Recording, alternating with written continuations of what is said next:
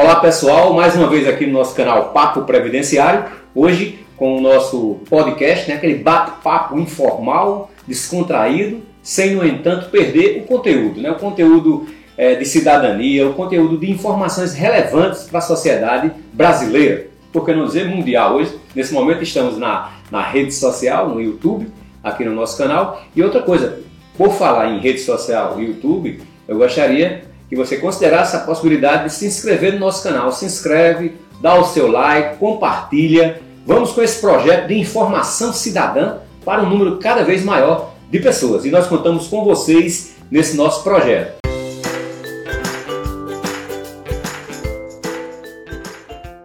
Lembrando sempre, qualquer dúvida, qualquer questionamento, comentário, deixa aí nos comentários que teremos a equipe da produção, a equipe especializada para responder, para tirar sua dúvida, o seu questionamento. Portanto, participe conosco, deixe seu comentário, tá certo? É um prazer poder é, levar essas informações para um público cada vez maior. Hoje, nossa temática de hoje, nós vamos abordar é, justamente se avizinha aí as eleições 2022 e nós trouxemos aqui para o nosso bate-papo de hoje um, um professor né, de direito é, eleitoral, doutorando em ciências políticas, o advogado doutor André Mota. Doutor André Mota, antes de mais nada, antes de começarmos a nossa conversa, nosso bate-papo informal, eu abro aqui o espaço para suas considerações iniciais, desde já agradecendo por ter aceito nosso convite e participar desse projeto de informação cidadã. Doutor André. Eu, eu que agradeço o convite, me permite chamar por Edson, né? Já que nós nos conhecemos há tanto tempo. Fui seu aluno, né? É, foi meu aluno, é, é, uma coisa que não se deve dizer assim publicamente, mas, é, mas para minha alegria, não é, é aquela onde o, o, o, aluno supera o mestre, não, né? É isso. E eu fico muito feliz, Edson, pelo convite. Parabenizar você por essa iniciativa de fomentar a discussão de temas tão relevantes. Você tem um trabalho no direito previdenciário tão consolidado no nosso Campina Grande e amplia esse leque aí com outros temas nessa discussão descontraída, nesse papo reto né, e direto, Isso. com tantos convidados ilustres que você já teve a oportunidade de trazer e ainda vai trazer. Então, me coloco à disposição. Nós temos aí um ano eleitoral e discutir esses temas é de mais alta relevância para toda a sociedade. Existe um, um... Nós não vamos seguir uma pauta aqui, não. Vamos com uma conversa realmente informal, sem, sem perder, como eu digo, o conteúdo. O conteúdo é, é, da importância do conteúdo, né? Aí eu, mesclando, para não seguir realmente um protocolo, uma pauta, a questão, eu, eu, vi muito nas redes sociais, na mídia de uma forma geral agora, uma movimentação assim dos jovens, né? Porque me parece uma estatística que, que existe um, um grande número de jovens que não que tem a possibilidade de, de tirar o seu título, né? E que não, não fizeram isso ainda e que podem fazer para contribuir né, na, no sufrágio agora desse ano de 2022 é, como é que você vê esse movimento, é, professor? É, o TSE tem feito uma campanha massiva nesse sentido, no aspecto de fomentar e de motivar o jovem a participar do processo eleitoral. Eleição, como eu gosto de dizer, Edson, é aprendizado. Então não se tem como você aprender a votar, faz, fazer a escolha dos seus representantes se você não exercitar o. O nosso, embora o nosso, nosso, a nossa Constituição estabeleça que o voto é obrigatório, você ainda vê um desencanto muito grande das pessoas com as políticas, com a política, notadamente os jovens. E há a permissão de que jovens a partir de 16 anos já possam votar de forma facultativa entre 16 e 18 anos. Existe essa parte obrigatória é, e facultativa. Obrigatório acima de 18 anos e facultativa entre 16 e 18 anos. Aquela história também, desculpa eu interferindo, mas só para completar. Da, da, uma, com idade mais avançada, que, que, que também. Acima, faz... acima de 65 anos. Também é, também é, é facultativo. facultativo. É, então você tem aí o Tribunal Superior Eleitoral fazendo uma campanha bem significativa para trazer o jovem para participar do processo político, porque isso é um princípio constitucional e um princípio internacional. O sufrágio, o direito ao sufrágio, a participação nas escolhas políticas de, de uma determinada de uma determinada UB, de um determinado Estado, é um dos princípios, um dos pilares da dignidade da pessoa humana e eu vejo com muita alegria essa participação, esse incentivo a que os jovens participem do processo político. Então, é, o cadastro eleitoral está aberto até o dia 4 de maio. Sim, tem umas datas, né? Tem. A, a, como você tem toda a estrutura administrativa que comanda e coordena o processo eleitoral, Edson, é fechado a, o, o, cadastro de eleitores no dia 4 de maio. Então todo mundo. 4 de maio? 4 de maio. Quer dizer, daqui praticamente um mês nós estamos. Exatamente. Fecha e não pode mais Não fazer. pode nem fazer transferência, nem se habilitar como eleitor. Então, a Justiça Eleitoral também incentiva isso, e todos nós incentivamos, a quem não tem o título eleitoral e que pode votar nessa faixa de 16 a 18 anos, e é importante dizer que é 16 não é agora, é 16 no dia da eleição, ou seja, quem completar 16 anos até o dia da eleição pode se cadastrar.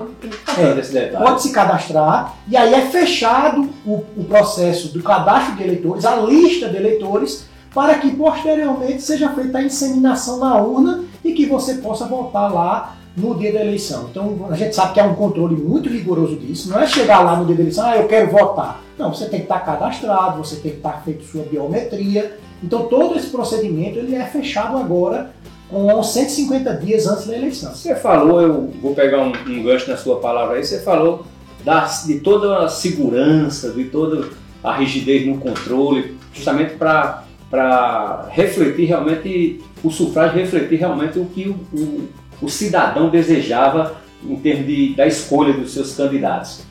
Então eu pergunto, como é que você vê, você que também é um doutorando em ciências políticas e tudo, como você vê, gostaria de ouvir a sua opinião, doutor André, desse questionamento que, que vou até citar que o Poder Executivo, através do atual presidente, né, independente de política partidária aqui, tá certo? Eu sei que tem, mas eu queria gostaria, como é que você vê, porque o, o, atual presidente da República, ele muitas vezes levanta questionamentos sobre a, a segurança da urna eletrônica. E aí o TSE faz um contraponto, enfim, está nesse embate. Qual é a sua visão, qual é a sua opinião, enquanto um operador do direito, um doutorando em ciências políticas, com relação a essa, esse imbróglio aí? É, Edson, é, é, primeiro é importante a gente fazer um, um uma volta, né, um retorno e uma avaliação histórica. A nossa justiça eleitoral, esse modelo de uma instituição voltada exclusivamente para a eleição, é, surge em função de, de fraudes no processo eleitoral em 1930.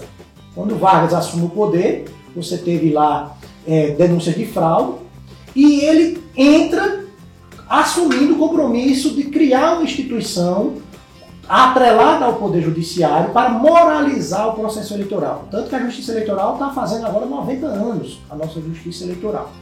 Esse modelo de ter um órgão independente e autônomo não é um modelo que é muito replicado em outros países. Por exemplo, nos Estados Unidos, cada estado faz a sua eleição, dentro do modelo de federação que os americanos fazem.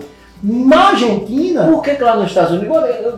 É porque a conversa é bem descontraída, por que lá não, não adota o, o eletrônico? Em alguns estados adotam. Nos Estados Unidos? Nos Estados Unidos. Sim. Em outros estados não adotam, Edson, por uma questão da economia. Por simplesmente porque eles entendem que não há problema, não há vício. Mas gera problema. Nós tivemos na eleição norte-americana de 2000 um grande problema no estado da Flórida em que não se identificava exatamente com quem votava porque as pessoas votavam fazendo um furo numa célula. Veja que coisa precária para a maior nação, né? o, o país mais democrático. É, é isso que às vezes eu fico sem entender. Um país como os Estados Unidos, um país, uma potência mundial, uma das maiores potências mundiais, com toda a estrutura financeira, inclusive tecnológica, e não adotar essa, essa sistemática do, da urna eletrônica. É, então, muitos países, sua totalidade. Muitos países têm feito. Agora, é, é como disse, a federação deles é tão forte que isso fica a cargo de cada estado fazer. Entendi. Não tem um órgão autônomo como nós temos aqui independente, como a Justiça Eleitoral. Então, nessa perspectiva é que eu digo a, a você, sem medo de errar, de que nós temos um modelo internacional de gestão eleitoral. É respeitado no mundo todo esse padrão que nós fazemos eleição com um órgão que pega desde o cadastro do eleitor até a diplomação dos eleitos. Não é um modelo, como eu disse, que é internacionalizado em to todos os países não adotam esse padrão. Cada país tem sua cultura, tem sua forma de agir, tem suas características, mas o nosso modelo ele é respeitabilíssimo em todo o mundo. Vem técnicos do mundo inteiro para analisar, inclusive a questão da urna eletrônica, que como você colocou, é questionado pelo presidente da República. É questionado, mas efetivamente, mais uma vez repetindo, porque aqui o, o, o, nosso programa é um programa de política pública de informação cidadã. Não deixa de ser política, mas ele é política pública de informação cidadã. Então, mais uma vez eu vou dizer, mesmo questionado pelo o atual presidente, assim, efetivamente nunca foi provado nada não. Absolutamente nada. Eu, eu trabalho há 20 anos em eleição. Né? E assim, o procedimento que é adotado para a segurança da urna eletrônica ele é impressionante. É porque as pessoas muitas vezes não, não sabem. não é ligado à internet, né? Não tem ligação com a internet, já, já tem uma vantagem. E há todo um protocolo, com chaves, e que é acompanhado por técnicos da Polícia Federal, por técnicos de universidade, pelos próprios partidos políticos. Então, muitas vezes, o que, que acontece é muita lenda urbana. Eu mesmo, em toda eleição, me permita contar isso a você, a gente escuta, olha, fulano, olha, apertei o, o, número de fulano e não apareceu a foto. Isso é lenda, é a pessoa que errou, a pessoa que digitou o número errado. Algo, algo que acontece muito, Edson, é a pessoa não saber a ordem de voto.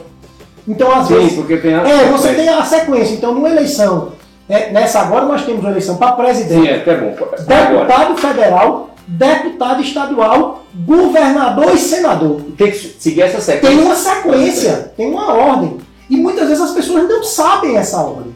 Quando chega lá que digita um número, não aparece a foto do candidato, ele, ele confirma e sai dizendo que tem um problema na urna. Não é, isso é ignorância, Entendi. é a, a falha, é o descuido do próprio eleitor em manusear o equipamento. E eu não acho isso tão grave, nem acho isso tão. tão não critico isso, porque eu me emociono quando vou votar. Eu, eu me tremo todinho quando vou votar. Então, assim, é normal que o cidadão, quando vá naquele momento, esteja ansioso e muitas vezes, como eu disse, não tem a cautela de levar uma colinha.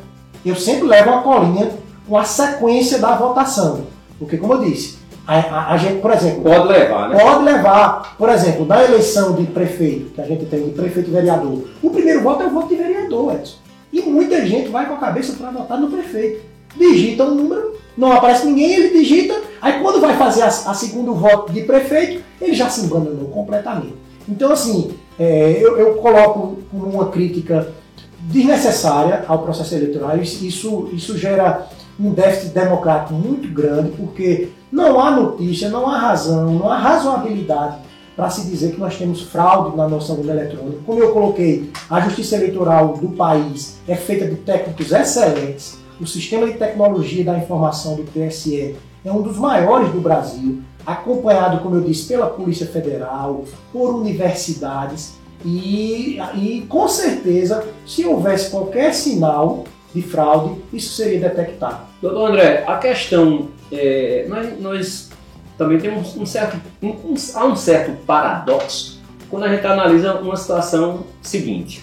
É, por exemplo, há uma, uma parcela bem significativa, eu não sei precisar estatisticamente, mas eu, com certeza é mais do que mais do que 50% da população brasileira, isso aí eu tenho certeza, só não sei exatamente a estatística. Mais de 50% da população brasileira são mulheres. Mulheres. E na política, eu também não vou precisar estatisticamente, mas eu, o número de mulheres exercendo cargos. 12,5, Ed. 12,5, pronto. Eu não, o Brasil está na posição 173 do mundo. Como é que você. Como é que você. Qual é o seu posicionamento com relação a isso? Como é que um país que tem o maior número de, da população é, é mulher, feminino, e, e os cargos políticos, né, eletivos, é, é tão ínfima é, é. o, o o dado. É, são, é 53,4 o número de, de, percentual de mulheres, de eleitoras, Sim, eleitoras. É, no, no, no, nosso país. E como eu coloquei, exercem em média entre 10% e 15% dos cargos no, no, país inteiro, no legislativo, notadamente. Porque tem uma obrigatoriedade né, pra, nas eleições. Né? A obrigatoriedade, Edson, é uma obrigatoriedade de candidaturas, de 30% ah, de candidaturas. candidaturas. Tem propostas e projetos no sentido de 30% de vagas e não de candidaturas. É, tem isso. Para ocupar. Na Argentina, para você ter uma ideia, é um por um. Uma vaga para homem e uma vaga para mulher. Isso no Brasil ainda, essa cultura ainda não chegou. É óbvio que, que faz parte do nosso histórico social e machista. E às vezes o pessoal fala que, como, a, como aqui a, estra, a, a, a, estratégia, o procedimento é, é um percentual para candidatura, segundo, a, às vezes a gente escuta os comentários, que tem alguns partidos que colocam mulheres só para encher mesmo. É, são as candidaturas laranja, né? É, tem isso, né? Tem, você tem aí no Brasil, Edson, aí um volume significativo de ações questionando isso. De pessoas que são colocadas que não têm nenhum voto, certo? Que não participam da eleição notadamente e efetivamente não, nem elas votam nela. Se não preencher esse percentual, aí, aí o que, é que acontece? Aí o partido? o partido não consegue lançar chapa. Ah, tá. Então por isso que aqui o partido muitas vezes é, atua de forma a indicar pessoas que efetivamente não vão disputar. Mas é um processo de aprendizado. A legislação cada vez mais tem alterado no sentido de incentivar a participação da mulher na política. Por exemplo, hoje 30% dos recursos para o, do fundo de campanha tem que ser investidos nas campanhas femininas, porque o que acontecia? Reservava 30% de vagas, mas essas mulheres não tinham estrutura para disputar a eleição. Então o TSE entendeu através de uma consulta de que 30% dos recursos devem ser utilizados em, em, políticas para mulheres candidatas. E também a lei eleitoral do, do fundo partidário, que é diferente do fundo de campanha, também estabelece que sejam gastos mais de 10% com campanhas de incentivo à participação da mulher na política. Então, eu acredito que esse movimento tem crescido, nós temos visto cada vez mais o avanço disso, mas é um processo cultural e demorado. Demorado, porque se você analisar, por exemplo, nessa eleição agora, se avizinha, essa agora, por exemplo, para a gente ter uma ideia, o nosso, nosso ouvinte que está nos acompanhando também, é, compartilhar, até discutir nos comentários conosco. É, não sei quem vai ser, porque eu acho que vai ter ainda a convenção para definir realmente quem são os candidatos. Mas o que se apresenta, pelo menos que a mídia divulga, o que a gente escuta muito na mídia nacional, por exemplo, aqui nós temos, é, só para lembrar assim por alto para fazer uma ideia, o, o, o atual presidente, o ex-presidente Lula, o Ciro Gomes, o, o, a, o Moro, nada disso está ainda. Eu sei que vai concretizar nas convenções, né? A gente vai falar daqui a pouco sobre convenções. Moro, né? mas aí vem o Dória, Ó, só aí o, o, o, o governador lá de Rio Grande do Sul também, gente. É, o Eduardo Leite. Eduardo Leite, ó. Só aqui eu já estou vendo seis. Não vi falar em mulher ainda. Aí tem a, a Simone Tebet. Simone Tebet do MDB. Você veja como já, mais uma vez, é. vai se concretizando esse, é, essa história que nós estávamos falando. Porque só aqui, de sete candidatos, possíveis candidatos, tem uma possível candidata mulher. É, nós temos esse déficit. Isso isso, os estudiosos apontam que isso é muito ruim para a democracia, Edson, porque só quando você exerce cargos de poder é que você pode implementar políticas voltadas para aquele, aquela sociedade, isso. para aquele grupo. Então, sem, sem mulheres nesses cargos eletivos, você não vai ter espaço para as mulheres em políticas públicas voltadas para essas pessoas. Isso. Nós temos aí um caso, por exemplo, de uma situação gravíssima na sociedade que é o feminicídio que são as agressões recorrentes às mulheres, que não tem dia que você não abra uma rede social e que não seja noticiado um fato como esse. Essa semana foi noticiado aqui uma vereadora no interior da Paraíba foi assassinada na véspera da, da, da audiência de divórcio. Então, por, por que isso? Porque você não tem políticas públicas voltadas para essa, para essa parte importantíssima da sociedade, que são as mulheres. Não é? Por quê? Porque muitas vezes elas são retiradas do espaço de poder. Então, você ter candidaturas das mulheres para que elas possam participar do processo político e para que elas possam, com a sua inteligência, com a sua capacidade, com a sua sensibilidade, mudar o cenário do nosso país, eu acho que isso é importantíssimo. E o TSE tem trabalhado nisso. Pois é, e, e por isso que é importante estar atento à sociedade brasileira para esses movimentos, através até de falas ou de posicionamentos, que, que, que no, no fundo, no fundo, o subproduto disso é desvaloriza um pouco a, a mulher. Porque por exemplo, quando pessoas que têm é, uma certa representatividade no país, até política mesmo, começa a, a, a agredir com palavras e, e outros posicionamentos a mulher, por exemplo, como já nós já vimos vários casos. A mídia mostra direto. Exato. Aí vai alimentando essa, essa cultura de, de discriminação. Aí fica cada vez mais difícil chegarmos a isso aí que você falou, que era uma, uma, uma participação maior, né? É, eu sou da Ficando assim, as pessoas. Porque muitas vezes tem pessoas que vão muito pela ideologia daquele líder. Aí se um determinado líder toma um, líder, toma um posicionamento, né, de certa forma discriminatório, é, que, que despreza o real valor, isso aí vai aumentando cada vez mais essa, esse, esse liame, né? de- É. Porque, ó, vamos, vamos e convenhamos, e as estatísticas mostram, a iniciativa privada mesmo, nas empresas, há um crescimento realmente significativo de cargos, de cargos de gestão, de cargos de direção, CEO de empresas assumidos por mulheres. A nossa própria OAB, Edson, Pois é, já fixou também um, um número mínimo de, de mulheres nos espaços de poder, tanto nos cargos de Conselho Federal como na diretoria. Nós avançamos muito nisso. Agora, é. como você disse, agora infelizmente no poder público nós temos essa ainda. Por que ainda existem líderes tradicionais que ficam fazendo questionamentos e ou definições que colaboram muito mais para aumentar esse distanciamento do que de, de aglutinar, não é É isso? verdade. Eu, sou- eu sou favorável a que se estabeleça uma cota mínima de vagas no parlamento. Isso. Ao invés de ser 30% de, de, de vagas para disputa, seja no mínimo 30% de vagas no parlamento, independente da votação que obtenha, porque isso é uma política afirmativa que é uma das facetas para a promoção da democracia.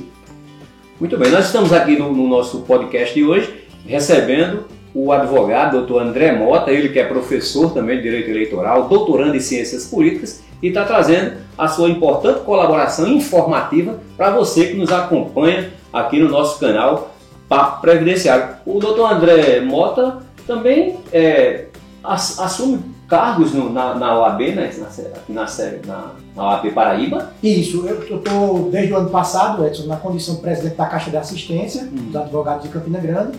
É uma entidade que, graças a Deus, tem me trazido muita alegria muita felicidade, porque a gente tem conseguido promover uma série de atividades para os colegas advogados de toda a Seara. Nós terminamos, por exemplo, o mês de março aí, com atividades semanais para os colegas advogados. Terminamos no dia 31 com o SPADEI, onde nós fizemos mais de 120 atendimentos na própria sede da Caixa de Assistência de ventosa terapia, de tratamento odontológico, de limpeza de pele, de, de eh, hidratação de cabelo. E fora os eventos anteriores, nós fizemos, por exemplo, um chá da tarde com as mulheres, com palestras sobre temas que importam para a categoria.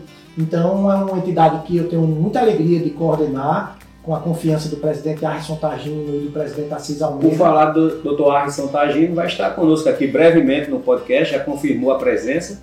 Dr. Arson Tagino, presidente da OAB, que ele é, ele é da federal também, era do Ele conselheiro. foi conselheiro federal na gestão anterior e hoje é o presidente da UAB seccional Paraíba. Realmente importante esses serviços né, prestados pela, pela Caixa de Assistência.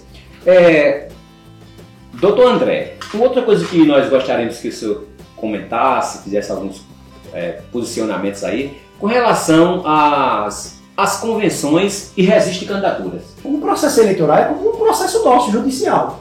Né? Anda, anda para frente. Então você tem uma série de datas, que, é- que isso é um calendário eleitoral, formulado através de uma resolução do Tribunal Superior Eleitoral, onde define todo o andamento até o dia da eleição, que esse ano cai no dia 2 de outubro. 2 de outubro. 2 de outubro, o dia do primeiro turno. Primeiro turno, 2 de outubro, É. certo. E aí, Edson, o que é que acontece? Segundo turno já tem uma Segundo data. turno é o último domingo. De cabeça eu não me lembro exatamente, mas eu sei que é o último domingo do mês de outubro. Certo. Quer dizer que e também se, se houver, né? É, se houver. Se houver. Mas geralmente vai ter, porque se não tiver para presidente, geralmente vai ter para governador. É. É. É, No país inteiro, né, com 27 federações, certamente haverá de ter algum segundo turno em algum desses locais. Então o que, é que ocorre? Terminado aquele cadastro que a gente comentou há pouco, de cinco meses, fechou quem é que vai votar ou não votar, nós partimos para uma etapa que é da escolha dos candidatos a partir das convenções. Convenção é um ato do partido político, onde a partir dali os seus membros vão escolher quem vai disputar a eleição. Quer dizer que isso que a gente está ouvindo falar aí na mídia, é, o, o centro, a, polarização Lula, é, Bolsonaro, isso aí não tem nada certo ainda. Isso né? nada serve. Isso aí- só vale a partir do momento em que a convenção do partido deliberar Do partido ou de uma. do partido. E se houver uma coligação? Se houver a coligação, a- cada partido faz sua convenção e diz: olha, o MDB vai se coligar com o PP, o PT vai se coligar com o PV. Então, na ata, isso gera um documento. Esse documento é apresentado posteriormente à Justiça Eleitoral. Então, isso é definido na convenção. Certo. A convenção, Edson, ela se dá entre o dia 20 de julho. Olha como a gente está longe e as pessoas já estão no, no período de efervescência e discussão. Já pode fazer política assim? Olha, é uma grande discussão hoje. Hoje em dia, a lei eleitoral, o que é que ela diz? Que não se considera propaganda antecipada isso que está sendo feito. Sei. De você reunir, de você apresentar projeto. A única coisa que é vedado hoje como propaganda antecipada, Edson, é pedir voto e dizer número. Então você não pode dar uma entrevista e dizer, vota em mim, meu número é 24, Sei. meu número é 32. Isso não é permitido. No mais, a legislação eleitoral é muito branda nesse aspecto. O que eu concordo, porque eu entendo que política tem que ser discutida e tem que ser permitida. Desde que se respeite não haja abuso de poder político e econômico. Isso que você tem ações que podem coibir esse procedimento. Então as convenções elas estão designadas por força de lei para serem realizadas entre o dia 20 de julho e 5 de agosto. Peraí, julho a agosto. vamos 20, ver. julho e agosto. De 20 de julho a 5 de agosto, os partidos vão escolher os seus candidatos. Aí depois tem uma data. Aí você tem 10 dias subsequentes, que é até o dia 15 de agosto, para que os partidos ou as coligações peçam junto à Justiça Eleitoral o registro de sua candidatura.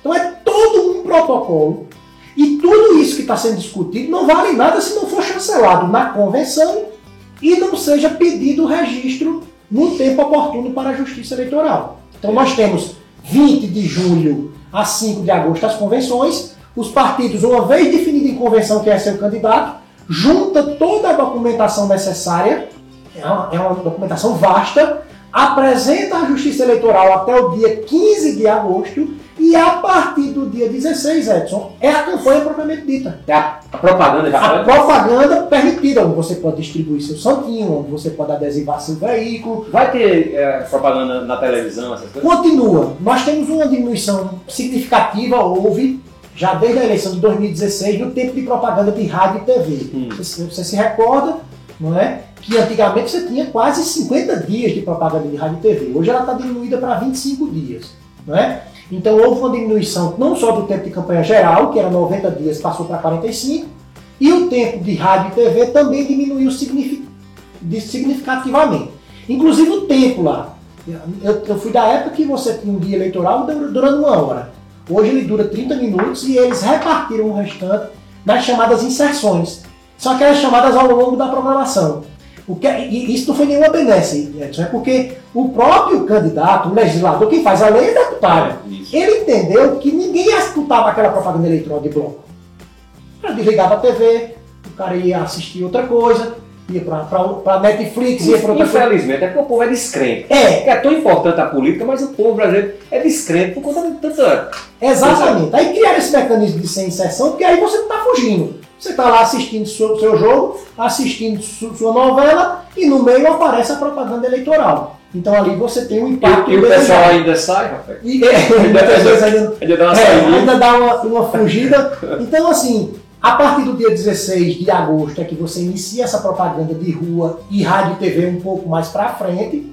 E aí você tem que ter muito cuidado, porque principalmente rede social. Edson. Sim, rapaz, é essa questão da rede social. É, as pessoas têm no processo eleitoral um Porque, entendimento. porque essa plataforma de redes sociais, é, é, rede social, ela está definindo muito eleições, né, ultimamente.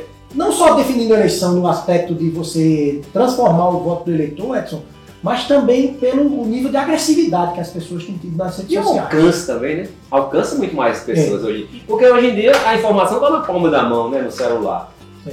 Então, Então você tem hoje em o dia problema é uma preocupação, uma preocupação muito grande é isso, de como controlar isso. É, o Tribunal Superior Eleitoral tem feito parceria com as plataformas de redes sociais como Instagram, Facebook, está tentando, está tendo aquela confusão com o Telegram aí, para tentar também controlar isso, o WhatsApp, para evitar um pouco o abuso de poder de mídia, porque tudo isso tem dinheiro por trás. É. Tem alguém bancando empresas de disparos automáticos Disparo, né? e, e as pessoas, muitas vezes, as, as pessoas, o eleitor verdadeiro, não estou falando aí do robô, mas o eleitor verdadeiro também precisa ter cuidado.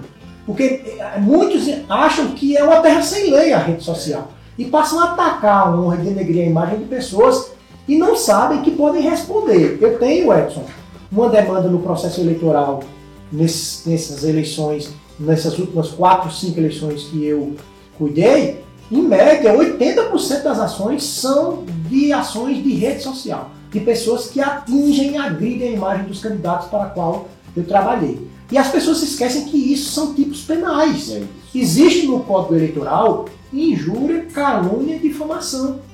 E você responde junto à Justiça Eleitoral, que é a Justiça Federal. Você responde um inquérito na Polícia Federal, vai ter uma dor de cabeça, às vezes por um xingamento inverídico, por, por passar uma informação inverídica que agrida a honra e a imagem. Então, é muito importante que o eleitor tenha essa responsabilidade, esse cuidado, essa cautela de não achar que porque está aí é, é a verdade, né? É, não, e porque muitas vezes babando o seu candidato, né? A linguagem é essa, né? Replica, né? Replica, compartilha, compartilha e começa a denegrir e atacar a honra dos outros. Porque outro dia eu tava vendo, rapaz, é incrível essa questão da, das redes sociais, tem que ter muito cuidado mesmo. Porque às vezes você está falando uma coisa e quem vai soltar uma fake news, ele pode editar. É, é como se, por exemplo, o candidato está falando uma coisa, você está ouvindo e vendo ele falando, ele não está falando É, a aquilo. Deep Web. É, a Deep Web, né? São É mecanismos. incrível. Mas aí o povão mesmo que, que vai. O que tá. Eu vi foi o candidato X falando, aí já não gosta dele, ou então é do outro lado, aí compartilha uma informação daquela, né? Sem ter nem certeza. É complicada essa situação. Eu passei por cada situação aqui de fake news, assim, a gente perde muito tempo com isso. Porque todo mundo quer mandar para o jurídico de uma campanha notícia. Então eu me lembro aqui, por exemplo, no processo eleitoral em 2012 aqui em Campina Grande, que a gente recebia todo dia ligação, ligações de correligionário dizendo que estavam sendo distribuídas cestas básicas em, ambulâncias do SAMU. Era uma coisa ridícula. Mas muitas vezes a gente perdia tempo de mandar para a Justiça Eleitoral averiguar, e quando você ia ver- realmente ver, não tinha nada disso. Então, assim, a, a rede de boataria, né, de, de, de, de fuxico que você tem numa eleição é algo muito engraçado e a gente. Agora, quando descamba para tipos penais, aí você tem que ter cuidado. Deixa eu te passar, por exemplo, um, um caso que, um- uns casos que aconteceram comigo, por exemplo, que geraram repercussão muito negativas e que, que infelizmente eu tive que agir. Divulgação de, de pesquisa falsa. A pesquisa eleitoral é algo de extrema responsabilidade hoje na eleição. Você precisa cadastrar a empresa que realiza a eleição, precisa ter cadastro junto ao TSE, registrar isso, apresentar a metodologia da pesquisa. E o que é que acontece? Muita gente na época da eleição cria suas pesquisas e passa a divulgar. Tem gente que faz assim, tem é, é, pessoas no, pessoas como eu no Facebook, aí diz, em quem você votaria? Qualquer pessoa. É. Aí, aí- aí bota lá o. É, é enquete. Isso aí é Enquete, considerado enquete. enquete. É, Essa enquete é é, diferente é. E até, até o fim de. Até o meados de agosto é permitida a enquete.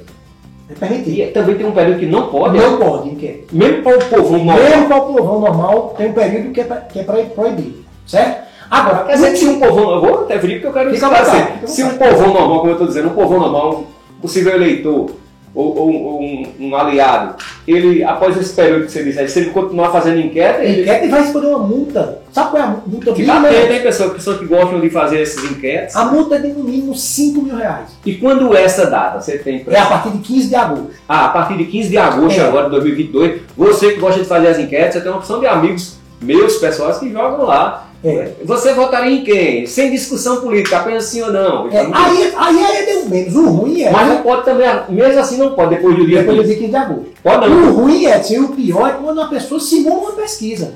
Porque uma pesquisa ele, ele tem maior seriedade. É. Então, para você dizer que tem uma pesquisa, você tem que dizer qual foi o número de registro do TSE para saber se efetivamente ela existiu. E sabe qual é a multa, Edson, para esse tipo de divulgação equivocada? 54 mil reais.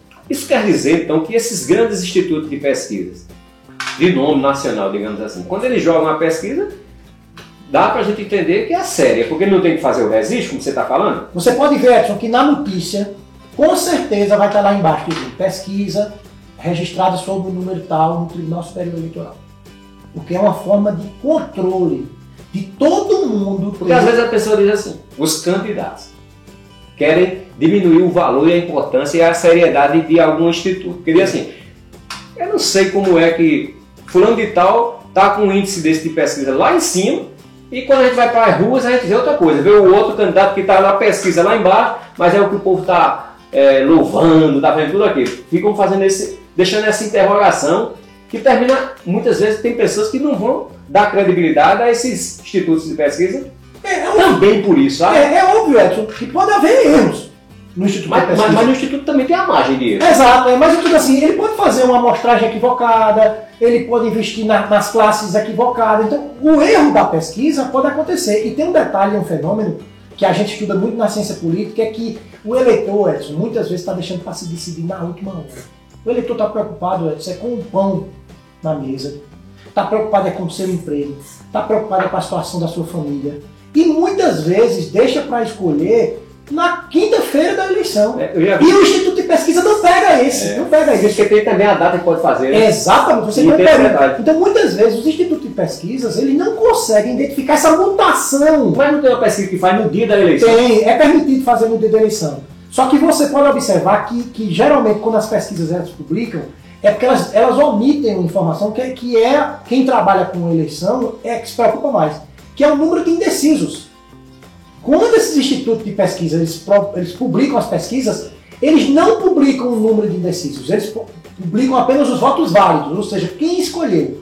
Quem trabalha com pesquisa, o candidato, ele vai avaliar o número de indecisos. Porque esse aí é que ele precisa focar no fim da campanha. Vou aproveitar que você falou em voto válido. Qual a diferença de voto nulo? Assim, é voto. Como é que é que eu queria saber? Eu fugiu agora, porque como eu disse, eu fugi a pauta, mas é voto nulo. Voto branco, voto Voto branco. e voto nulo. É, hoje unificou, certo? Você tinha o voto nulo e o voto branco, que o voto em branco contava para o percentual de votos válidos. A partir de 2004, o voto branco passou também a não contar. Então, quando se dá um resultado de uma eleição, ele só dá efetivamente quem escolheu algum candidato. Quem apertou na tecla do voto branco ou quem apertou na tecla do voto nulo, o efeito jurídico e eleitoral é o mesmo, é não contabilizar Não aquele voto. Então, assim, até a proposta, Zé, na própria Câmara dos Deputados, de que extingua essa dubiedade dessas duas linguagens, porque o efeito jurídico é o É mesmo. o mesmo. Quem pode se candidatar e quem não pode? Edson, é, a Constituição Federal estabelece algumas condições de elegibilidade. Você precisa ter idade, por exemplo, cargo, cargo de senador, você tem que ter no mínimo 35 anos de idade na data do pleito, né, já é um filtro. Você tem que estar filiado a um partido político e você tem que estar com suas condições, seus direitos políticos preservados. Então, por exemplo, quem está com os direitos políticos cassados numa ação de improbidade administrativa não pode ser candidato. Então, Se a são- decisão foi de. se a decisão foi transitada em julgado Certo. por um órgão colegiado. Certo. Além dessas condições básicas, nós temos uma lei muito rigorosa no Brasil, que é a famosa lei da ficha limpa. Certo. Essa aí estabelece um volume de impedimentos, que são as chamadas causas de inelegibilidade, diversas. Gente que tem conta rejeitada pelo Tribunal de Contas, gente que, que tem, é, foi condenado por- pela Justiça Eleitoral por ações, por abuso de poder político e econômico, e até, Edson, chega até a quem foi condenado por órgão de categoria. Nós, se eu ou você respondêssemos, obviamente, hipoteticamente não vai acontecer pelo nosso zelo profissional, algum processo na OAB e fôssemos expulsos da entidade, nós não poderíamos disputar um cargo eletivo. Então essa lei da ficha limpa é muito ampla, a- a- o número de hipóteses é muito grande, mas a, a mais volumosa, a mais volumosa é quem tem conta rejeitada por tribunal de contas. Esse aí é o maior número de impedimentos que impedem que a pessoa seja candidato num- numa eleição. Um estrangeiro naturalizado aqui, ele pode ser. naturalizado, ele só não pode ser ao cargo de presidente da República. Ah, presidente da. Constituição da é, nossa Constituição Federal. Mas governador, Governador, pode, se for naturalizado. se for naturalizado. Bom, eu, eu acho que se se o doutor André quiser fazer um resumo do que nós debatemos aqui hoje, de forma bem rápida, porque o nosso tempo já está se, se acabando também, e depois é, você tecer mais alguns comentários, você gostaria de falar de um, de um seminário? É, só, só para agradecer efetivamente a todos que, que nos acompanharam aqui e, e o carinho seu de me convidar para esse espaço aqui tão seleto, tão gratificante e fazer um convite muito especial a todos que nos assistem. Nós temos aqui em Campina Grande, entre os dias 4, 5 e 6 de maio, no Teatro da Unifacisa, o quarto simpósio de Direito Eleitoral do Nordeste.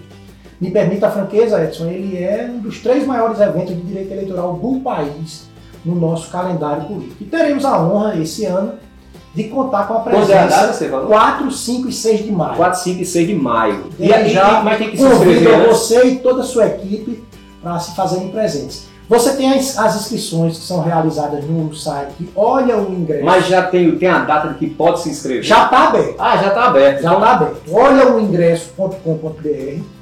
Qualquer informação você pode seguir o nosso Instagram, que é o arroba simpósio eleitoral arroba simpósio eleitoral. Que tem a informação desse Todas simpósio. as informações, toda a programação, é um evento que contará esse ano com a homenagem ao ministro Luiz Roberto Barroso, que estará em Campinas no dia 5. Estará também? Estará presencialmente aqui conosco, além da presença de três ministros do Tribunal Superior Eleitoral. Quanta hora?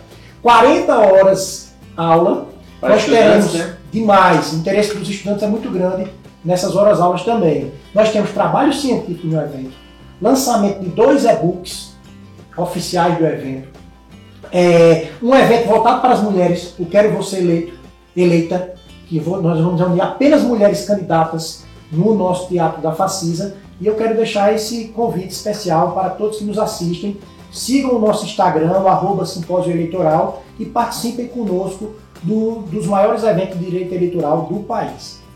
Pois bem, esse foi o nosso bate-papo de hoje, né, com o nosso convidado, doutor André Mota, ele é advogado, professor, membro da, da UAB aqui na Paraíba, doutorando em ciências políticas, que trouxe realmente informações valiosas nessa seara né, da, da, do, do, direito eleitoral. E agora fica as nossas considerações finais para nós concluirmos esse nosso bate-papo de hoje. Convidar você a compartilhar, curtir. Visita também nosso Instagram, o arroba EdsonDanielADV. Visita lá, tem muita informação importante. E o nosso é, podcast também no Spotify, que é o Papo Prévio convido você a participar conosco. Doutor André, para as suas considerações finais. Agradecer, Edson, renovar o agradecimento, a alegria, a honra de vê-lo tão bem, ver o seu crescimento profissional e dizer ao, ao nosso é, que nos assiste que veja o processo eleitoral com a responsabilidade que ela merece. É um espaço da democracia e todos nós, enquanto eleitor, precisamos ter um cuidado na escolha, uma escolha madura, serena e legítima